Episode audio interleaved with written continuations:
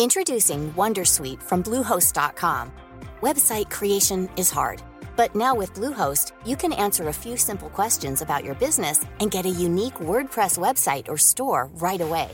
From there, you can customize your design, colors, and content. And Bluehost automatically helps you get found in search engines like Google and Bing.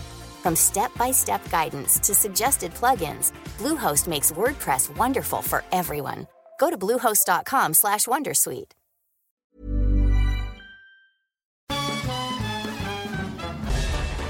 Farándula 021 es un podcast de cultura pop, donde analizaremos sin piedad series, películas, programas, música, moda, tendencias, libros, redes sociales y hasta figurosas e inventadas. Cada jueves un nuevo episodio, con Horacio Villalobos, Pilar Bolívar, Mauricio Valle, Maniwis, La Supermana, Alejandro Broff, Jeremy Cruz y Mario Lafontaine. Farándula 021, un podcast con periodistas, psiquiatras y vestidas. Te lo cuento, te lo cuento. Tu dosis diaria de noticias.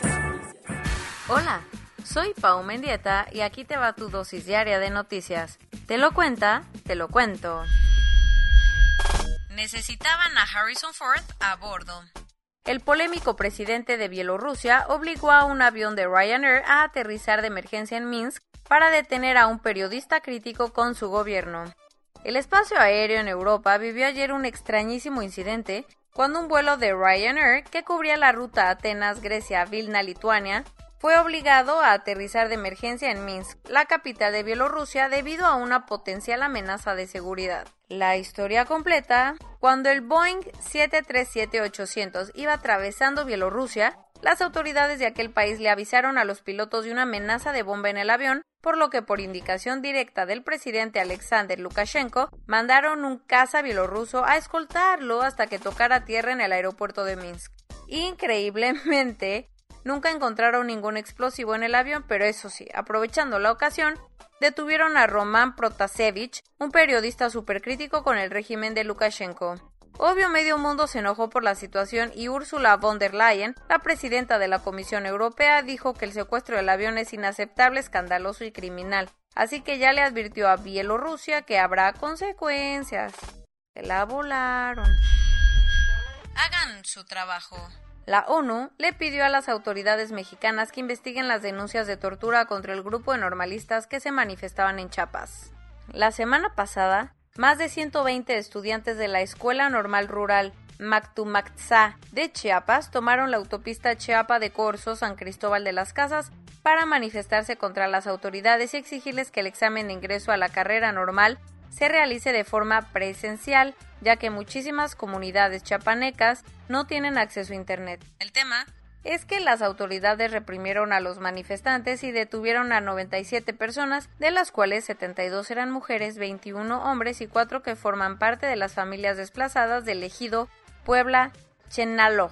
Las cosas se complicaron al punto que 93 estudiantes fueron torturados durante su detención, según dijo la propia organización estudiantil. Ante esto, la oficina en México del Alto Comisionado de la ONU para los Derechos Humanos fue clara ayer para exigirle a las autoridades del gobierno de Chiapas que investiguen las denuncias de tortura, garanticen el debido proceso y respeten los derechos humanos de todos los manifestantes. Y parece que la presión sirvió porque ayer por la tarde fueron liberadas 74 estudiantes que permanecían detenidas desde hace seis días. La revista Proceso publicó una investigación que dejó helado a más de uno, ya que señala que las autoridades de Estados Unidos podrían detener a Manuel Bartlett por el caso del agente de la DEA Enrique Kiki Camarena. Según fuentes del Departamento de Justicia, en caso de que el actual director de la Comisión Federal de Electricidad ponga un pie en territorio estadounidense, los agentes lo detendrán para aclarar que por qué su nombre sale tantas veces en el expediente del secuestro, tortura y asesinato del funcionario antidrogas. Durante aquellos años Bartlett era funcionario del gobierno del expresidente Miguel de la Madrid. Iván Duque está pidiendo esquina desde que iniciaron las protestas contra su gobierno en Colombia hace un par de semanas. El más reciente golpe lo recibió el fin de semana cuando Miguel Ceballos, el alto comisionado para la paz y su máximo negociador con el Comité del Paro, presentó su renuncia al gabinete de Duque. Según dijo el propio Ceballos, su renuncia era por temas estrictamente personales, pero eso sí, reconoció que se sintió incómodo con el presidente pues no lo consultó en dos ocasiones sobre temas súper importantes. Con él ya van tres miembros del gabinete colombiano que renuncian tras las protestas. Un terrible accidente conmocionó a Italia cuando la cabina de un teleférico se desplomó ayer en la montañosa localidad de Stresa, al norte del país y muy cerca de la frontera con Suiza. Lamentablemente 14 personas murieron, incluido un niño de 9 años que falleció poco después en un hospital. Además, otro niño de 5 años se encuentra grave en Turín. Las causas del accidente aún no se conocen y solo se sabe que el cable se rompió cuando el teleférico iba sobre el lago Mayor en el monte Motarone y solo le faltaban 300 metros para llegar a la estación. Y pese a esta terrible tragedia, Italia también tuvo alegrías el fin de semana porque se alzaron como los ganadores de Eurovisión 2021. Tras la cancelación de la edición pasada debido a la pandemia, el concurso europeo de la canción volvió a realizarse ahora en Rotterdam, Países Bajos. Con una rockera oda a David Bowie, el grupo italiano Maneskin se llevó la edición número 65 de Eurovisión con la canción City e Buoni. En un final cardíaco le arrebataron el premio a Francia y Suiza, que quedaron segundos y terceros respectivamente. Así que el show musical más importante de Europa tendrá Italia como su próxima sede. Un ultramaratón en China se convirtió en una auténtica pesadilla, ya que 21 corredores fallecieron a causa del clima extremo que azotó la carrera de 100 kilómetros. A pesar de que la mañana empezó soleada, la lluvia, granizo y las potentes ráfagas de viento se hicieron presentes en el maratón de montaña Hangesielin, en el condado de Gansu. A lo largo del camino, los ultramaratonistas empezaron a sufrir hipotermia y un grupo de búsqueda fue en su rescate. Lamentablemente, 21 deportistas fallecieron y el evento deportivo fue suspendido. Bocha, bocha y no es pelota. ¿Dónde? Sonora. Está en juego. Más de 2 millones de sonorenses están llamados a votar este 6 de junio para elegir los 664 cargos de elección popular que están en juego. Entre ellos, 72 presidencias municipales, 33 diputaciones que integran el Congreso local, así como al próximo gobernador o gobernadora. ¿Quién es? Por la alianza que conforma el PAN PRI-PRD va Ernesto Gándara, quien fue el presidente municipal de Hermosillo. Junto a él estarán en la boleta Carlos Ernesto Satarain, González por el PES, Rosario Fátima Robles Robles Fuerza por México y David Cuauhtémoc Galindo Delgado que compite por redes sociales progresistas. Por Movimiento Ciudadano originalmente iba Ricardo Bowles, pero como se decidió bajar de la contienda, MC aplicó un bomberazo y nombró a Manuel Scott como su candidato. El que cierra la lista es Alfonso Durazo por Morena, quien fuera secretario de Seguridad Pública en el gobierno de López Obrador. Lo que más ha sonado la campaña empezó envuelta en polémica desde el día 1 porque Alfonso Durazo dejó su changarro como secretario de Seguridad Pública en el gobierno federal para buscar un hueso como gobernador de Sonora. Pero las críticas para Durazo no pararon ahí porque hace unos días se conoció que por dinero no para porque en su declaración patrimonial reportó tener más de 29 millones de pesos en bienes. Los escándalos en Sonora no pararon ahí porque Ricardo Bours de Movimiento Ciudadano renunció a su candidatura para declinar en favor de Ernesto Gándara con la idea de que Morena no llegue al poder. Lamentablemente, la violencia política durante esta campaña también ha estado presente en Sonora con el asesinato de Abel Murrieta, candidato de MC al ayuntamiento de Cajeme. ¿Cómo van las encuestas?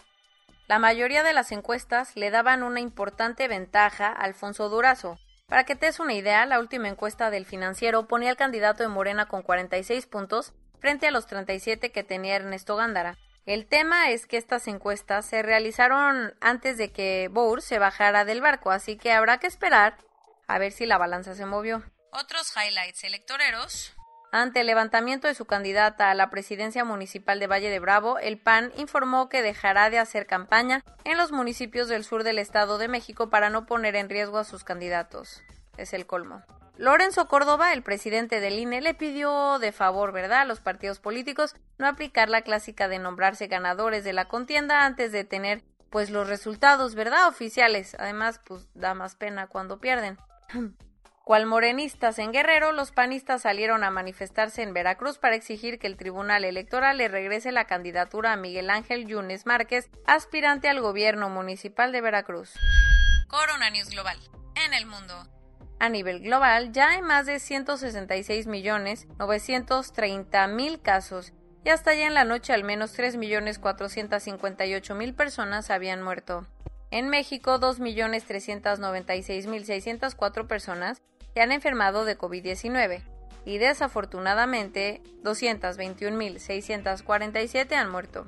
Lo bueno es que 26.478.866 vacunas han sido puestas. Y bueno, seguimos con las áreas de oportunidad, no más que nada. Este martes 25 de mayo empezará la aplicación de la primera dosis de la vacuna a todas las personas de entre 50 y 59 años en siete alcaldías de la Ciudad de México y 11 municipios del Estado de México. Debido al aumento de contagios y al cambio de color en el semáforo epidemiológico, Nayarit y Campeche suspenderá de nueva cuenta las clases presenciales a partir de hoy. Por si algo nos faltaba, dos científicos chinos que descubrieron el SARS-CoV-2 ya volvieron a alertar que una nueva pandemia podría estar a la vuelta de la esquina gracias al virus H5N8 de la gripe aviar. No, si este flojera estar diciendo H5N8, ¿no? El Fondo Monetario Internacional le pidió a los países ricos que se pongan guapos y den 50 mil millones de dólares para acelerar la vacunación en todo el mundo. Una investigación inglesa encontró que las vacunas de Pfizer y AstraZeneca son altamente efectivas contra la variante india del virus. España anunció que los turistas británicos podrán entrar al país para vacacionar a partir de hoy. Nicolás Maduro seguro se juntó con Miguel Bosé porque sus teorías de la conspiración están a tope, papá, que dijo que Colombia está armando un plan para llevar las nuevas variantes del virus a Venezuela. Ah, ok. Y esto es todo por hoy. Nos vemos mañana con tu nueva dosis de noticias. Pau Mendieta se despide.